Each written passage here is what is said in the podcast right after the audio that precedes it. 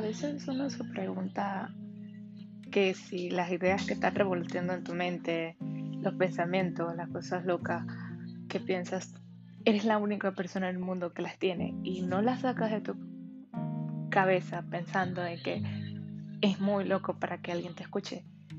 Este podcast que se llama Pensamientos es para que veas que tal vez no estás solo con estos pensamientos, no estás solo con estas ideas locas. Una chica como yo, de 25 años, tiene estas ideas locas que a veces no sé cómo sacarlas a la luz o, o decírselas a alguien. Entonces, es para que no te sientas solo tú, ni yo, ni en un momento en que tus pensamientos están como locos.